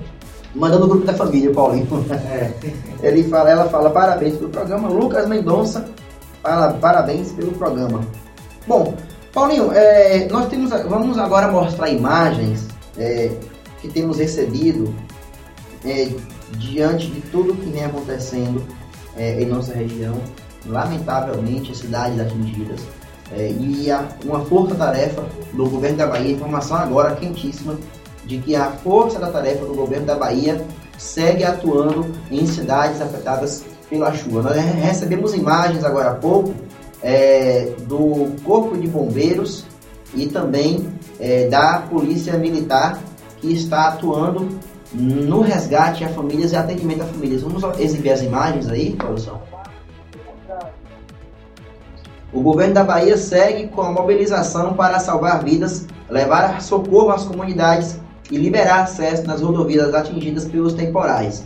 Já são 25 municípios em situação de emergência, de acordo com os decretos homologados no Diário Oficial. Cerca de 80 militares do Corpo de Bombeiros, além de 37 alunos e instrutores de curso de salvamento atuam nos resgates de vítimas nos apoios às comunidades no sul e extremo sul da Bahia. Comida, água e medicamentos são itens prioritários que estão sendo levados a 13 cidades em toda a Bahia. Nas últimas horas, foi verificado o estado da ponte do município de Itamaraju e também atender a ocorrência de desabamento em Várzea Alegre, Novo Prado, no município de Prado. Em Jucuruçu, a ajuda da população foi improvisada, o acesso a viaturas para distribuição de cestas básicas. De acordo com o Corpo de Bombeiros, os municípios afetados na região do extremo sul são Eunápolis, Guaratinga, Itabela, Itamaraju, Itanhem, Jucuruçu, Medeiros Neto, Mucuri, Prado, Porto Seguro, Santa Cruz Cabralha, Teixeira de Freitas e Vereda cidades são Mascote, Itacaré, Itabuna, Ilhéus, Canavieiras, Camacã e Belmonte. Em outras regiões, as cidades são Apuarema, Conceição do Almeida, Caetanos, Encruzilhada, Ibicuí, Ipiaú, Itambé, Itaquara, Jequié e Macarani. São cidades que estão sendo atingidas e neste momento são atendidas também pelos bombeiros militares. Situação lamentável do povo brasileiro que sofre com as chuvas, inclusive é, um ciclone extratropical que está causando todo, toda essa movimentação de chuva. Veja só, a casa do cidadão está alagada, minha gente. Que lamentável. São imagens de agora a pouco enviadas pela assessoria do governo do estado da Bahia. Situação lamentável, isso está acontecendo em regiões sul, extremo sul, em várias partes da Bahia. Terrível, olha só. Parabenizar os bombeiros militares que estão nesse apoio fundamental. Isso já foi ontem à noite.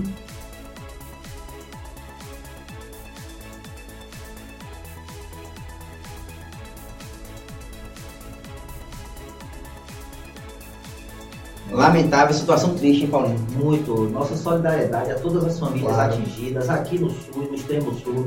Olha, André, o Sindicato dos Bancários do Extremo Sul, amigo Carlos, presidente do Sindicato dos Bancários, toda a diretoria estão imbuídas lá também de arrecadação de alimentos, material de limpeza, fazendo um trabalho também de ajuda às famílias lá. Nossa solidariedade aos colegas bancários e bancárias e, todos, e todas as famílias aí do Extremo Sul. Nós também estamos entrando em contato com ele para Uhum. ver como a gente também pode contribuir. Aqui também, nós já vamos, essa semana, é, buscar também elementos de como contribuir para essa força-tarefa de ajuda às famílias. Amanhã mesmo nós temos uma confraternização lá no Clube dos Bancários. Já sugeri prontamente, todos é, concordaram em doar alimentos, roupas, material Bacana, de limpeza. Então amanhã de manhã nós estamos fazendo essa, essa ação também para ajudar essas famílias. Enfim, eu acho que como cidadão, uma questão de humanidade também, a gente não só se compadecer, não só né, se lamentar, mas a gente agir no sentido de ajudar todas essas famílias, que todas elas né, tenham aí o amparo necessário. Parabéns ao Corpo de Bombeiros. Claro. Mandar um abraço aqui para o Tenente Coronel é, Manfredo. Manfredo, que, é, que lidera aqui o quarto GBM, faz um trabalho assim espetacular. Os bombeiros do Extremo Sul também, toda a estrutura do Estado está dando todo o suporte, não é, André? Com certeza. Eh, Nossa solidariedade, nossa ajuda aí para eles. Perfeito, Paulinho, perfeito. Olha, se você está querendo fazer a sua mensagem de final de ano, gravar o seu vídeo de confraternização, pode chamar o estúdio e sim Bahia, nosso estúdio aqui do Café Política. É, você que pode utilizar também como estúdio fotográfico, então entre em contato arroba e sim Bahia Estúdio e Política Bahia. Fique à vontade, faça sua mensagem de final de ano, grave seu vídeo, faça suas fotos, o estúdio está à disposição. Lembrar também de que hoje não tivemos o Empório Mix por conta das chuvas, mas o Empório Mix está recebendo doações, então você que está aí pode enviar sua doação também no Empório Mix, Avenida Fernando Cordier. E lembrando que dia 18 de dezembro, semana que vem, no próximo sábado, será o nosso último Café Política do ano. Aproveito também para convidar o Paulinho, se a chuva assim permitir, né? Estaremos lá no nosso Empório Mix e o Café Política será transmitido de lá, do Empório Mix. Você pode também participar presencialmente lá. É, vamos fazer uma brincadeira, conversar com todo mundo. É um momento de confraternização também no nosso É. Empório Mix. É um momento muito prazeroso, muito prazeroso. Já esteve lá no Já café? estive lá e com certeza no próximo sábado estaremos lá. Agradeço o convite. É, e é um momento assim muito prazeroso, muito prazeroso de debate, mas de um debate é, é, amigável, prazeroso, cada um com suas ideias, né, mas, Exato. mas- Respeito, mas né? principalmente com respeito, com humor, com alegria, né, André? Eu acho que a gente precisa disso também. Né? A gente precisa de humor, precisa de alegria, mas a gente também, né, sem deixar de enfatizar, Sem claro, falar sério, né? Exatamente, os processos de responsabilidade, seriedade, enfim. Mas é muito prazeroso, obrigado pelo convite. Estarei lá sim. Ah, bacana. Olha, mandar um abraço aqui para a Mariana Nunes, que também está nos parabenizando pelo programa.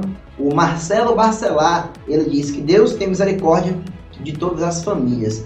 É, lembrando também, assim, né, é, isso torna tudo mais triste, não só pelo impacto é, que estão acontecendo na, na vida das famílias, né, mas é momento de final de ano, né, momento de Natal, momento de Ano Novo, e lamentavelmente as famílias estão aí é, sofrendo. Pedimos a Deus que possam ter todo o apoio necessário né, para reconstruir as suas vidas. Aqui em Itabuna também a situação está muito lamentável, muito triste, bairros inteiros alagados, é, a ponte é, no bairro São Roque já no nível, o Rio Cachoeira em um nível nunca mais visto. Faz tempo que a gente viu o Rio Cachoeira nessa, nessa magnitude de, de cheias. Então, assim, mais uma vez, é, pedimos o seu apoio nessa campanha, so- nessa campanha solidária para que você possa, no Empório Mix, deixar sua doação também. Alimentos, remédios e também quantia em dinheiro. Nesse momento, as famílias precisam de todo o apoio. Bom, Paulinho, é, a gente fala, brinca, mas a gente fala sério também, né? Ano que vem, mais uma vez, tocando no assunto da eleição. Você foi candidato em 2020 a vereador em Itabuna. Teve inclusive uma boa votação. O que não, o que faltou na campanha para que você obtivesse a vitória? É, Muito importante, eu tive a honra, né, David, de participar do processo eleitoral pela primeira vez, né, depois de... Testar o nome nas urnas. Testar, é, pela primeira vez, acho que é uma, assim, uma coisa leva a outra, né? Nossa participação nos movimentos social, sindical, enfim. Eu que sou oriundo do movimento estudantil, né? Eu comecei na UESC logo após o processo de estadualização. Inclusive a UESC completou 30 anos, né? 30 mandar um abraço para o amigo Alessandro Fernandes, digníssimo reitor ah, da UESC, eh, e toda a sua estrutura de, de- gestão, né? Professor Maurício, todo, todos, enfim. É, tive no- na comemoração dos 30 anos uma belíssima, belíssima cerimônia na UESC, mas cheguei logo após e logo me inseri no movimento estudantil.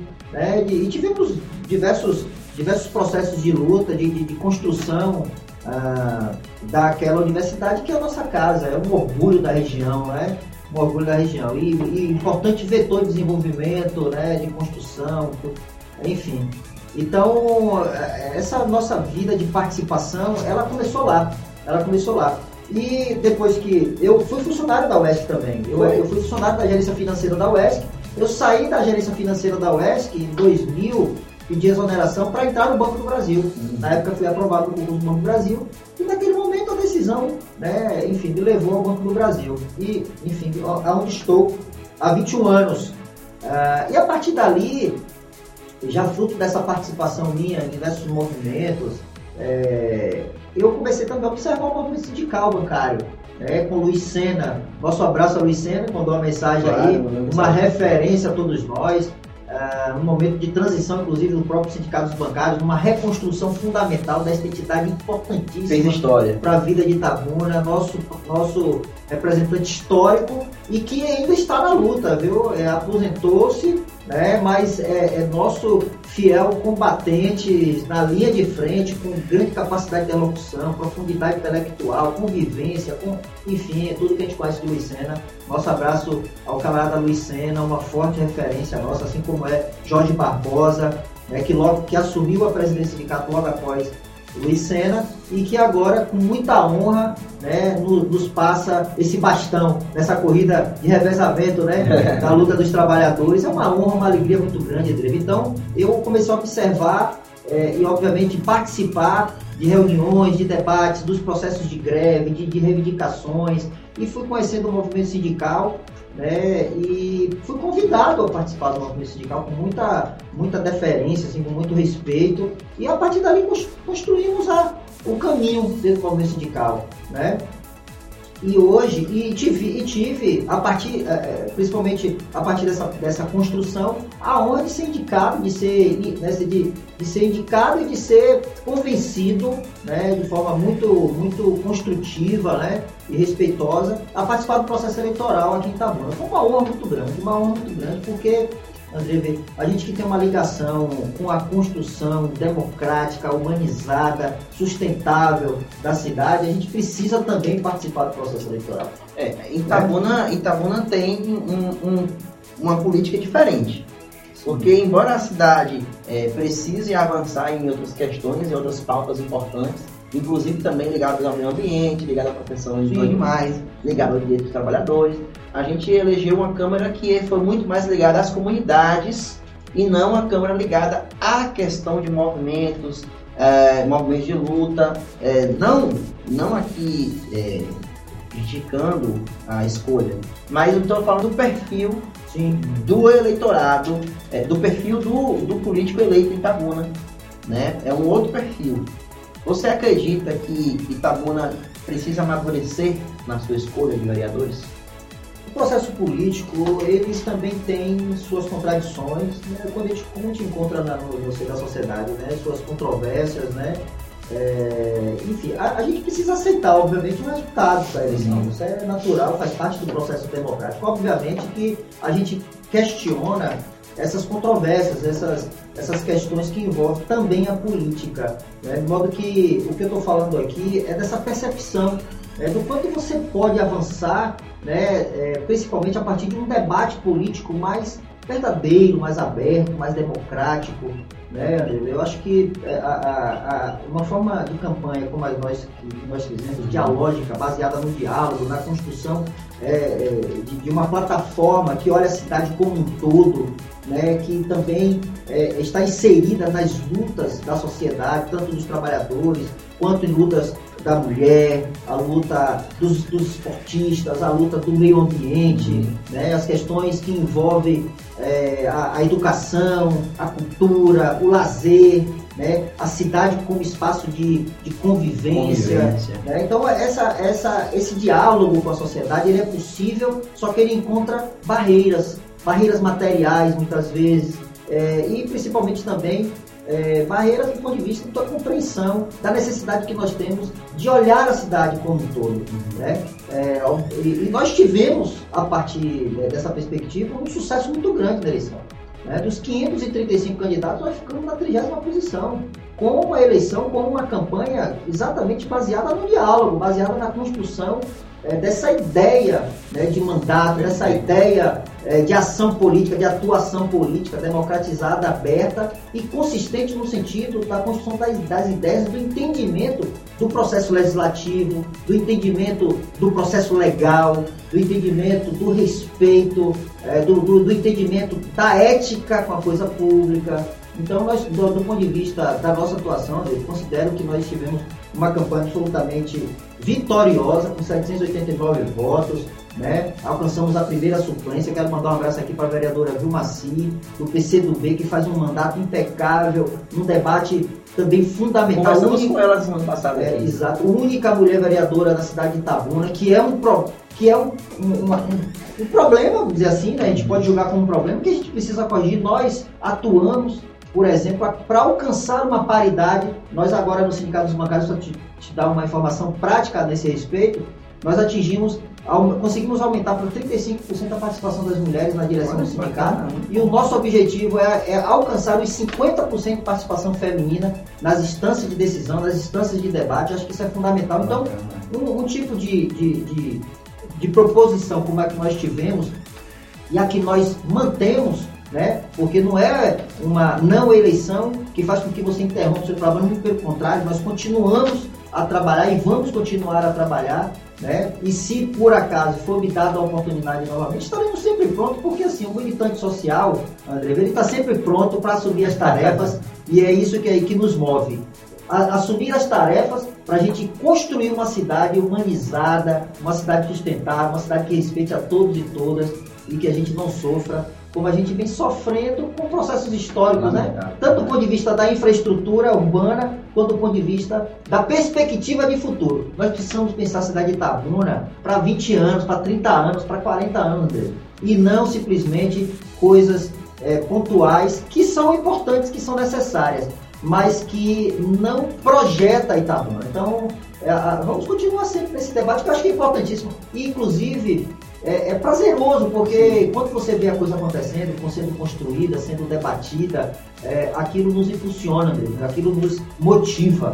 Né? Então, é, é uma, foi uma honra participar e é uma honra continuar trabalhando nesse sentido. Perfeito. É como eu, eu falo é, em relação a isso, é, você pode não ter obtido uma vitória eleitoral, mas você obteve uma vitória política, que é colocar o seu nome, testar o seu nome, nome obter uma boa votação e eu acho que é uma construção, como você me falou, está sempre pronto. Ah, não, não acha que o fato de você não ter sido eleito nessa campanha tenha que abrir mão de existir. Não, acho que ah. tem que continuar, inclusive reforçando e mantendo a base que você construiu naquela campanha. Então, parabéns por essa iniciativa, por essa vitória. Muito obrigado. É, é, é, mandar um abraço aqui também para o Vadanildo Souza. Ele mandou uma mensagem aqui. Parabéns, Paulinho você é um representante de todas as classes trabalhadoras, de todas as classes, não só dos bancários. Então você acaba tornando-se uma referência para os trabalhadores, né? Porque de fato é isso. É. O trabalhador já vem sendo prejudicado de outras formas. Claro. Quando você encontra uma referência, você o apoia e o incentiva, porque lá na frente ele vai, ele vai te defender. Claro. Eu queria mandar um abraço para o interlocutor que está nos enviando a mensagem tão, tão honrosa É, e dizer que, André, nós atuamos, o caso bancário de Itabuna está absolutamente vinculado às principais questões, todas as questões que envolvem a cidade. É um papel nosso. Uhum. É um papel nosso. Quero mandar um abraço aqui, por exemplo, para as protetoras dos animais. Nós temos aí feito esforços no sentido de colaborar sempre. Mandar um abraço para a Dona Lúcia, da Alpes 4, da, da ONG Animal. Mandar um abraço para a Marcela, da Bicharada. Mandar um abraço para essa turma que faz um trabalho espetacular. Então, os sindicatos bancários, ele é uma, uma entidade do município de Itabuna também. Então, nós temos, obviamente, todo o esforço da, da, defesa dos bancários e das bancárias, mas também da luta de todo do conjunto da sociedade. E quero dizer que nós temos aqui uma regional da CTV absolutamente atuante, que congrega os sindicatos bancários, os sindicatos dos servidores, o sindicato dos comerciários, o sindicato da construção civil, o sindicato rural, enfim, dos trabalhadores rurais. Então, a CTV, quero mandar um abraço para a Amanda, para Solange, que coordena a CTV Regional Sul, né, todos os sindicatos, de modo que, André, a nossa atuação ela vai para além da ação corporativa de bancos, né, mas é, que, que é fundamental para a Constituição, né, a constituição de uma condição geral para os trabalhadores e trabalhadoras e para toda a sociedade aqui de Itabuna. Isso é muito importante que a gente tenha esse entendimento. Perfeito. Conversamos com Paulinho Silva, popularmente conhecido como Paulinho do Banco. Né? Agradecer mais uma vez a sua participação aqui, primeira vez, e não, não será a última, com certeza. Ano que vem estaremos aqui mais uma vez. E Paulinho, já sinta-se convidado para ano que vem estrear em nosso novo formato. A nossa produção está preparando uma novidade muito grande para o Café e Política 2022. Paulinho, eu queria que você utilizasse esse tempo agora para fazer suas considerações finais, mandar o seu alô para os trabalhadores. Dizer que é uma alegria, André. Obrigado, viu? Foi sempre muito bom falar com você, nossos encontros, nossas conversas informais, mas também aqui no exercício que você tão bem executa, né? Obrigado. De ser um profissional da comunicação, um profissional do jornalismo. Já te conheço, né? Então não é novidade para mim. E, e para mim o que é uma honra, alegria estar aqui pela primeira vez é, e com certeza vou cobrar de você, viu? Ah, tá, que não seja a única né, que já de pronto já aceita seu convite para ano que vem já começar aqui. Isso é uma alegria, uma honra muito grande, o espaço que, que, que a imprensa dá para a voz do trabalhador, para a voz da trabalhadora, de modo que a gente vem aqui explicitar que nós lutamos por uma sociedade mais justa, né, uma sociedade é, que combata principalmente esse problema crônico que nós vivemos, que persiste no Brasil. Nós vimos num processo de, de desconstrução dessa desigualdade social, infelizmente, de maneira abrupta, tivemos aí uma reversão dessas conquistas, desses avanços. Mas, André, como você bem colocou, ano que vem, ano decisivo para que a gente retome, contemplando toda a classe trabalhadora, todos os trabalhadores e trabalhadoras, de modo que, é, é junto às suas organizações, junto às suas entidades, busquem sim uma atuação firme, forte, consistente, uma atuação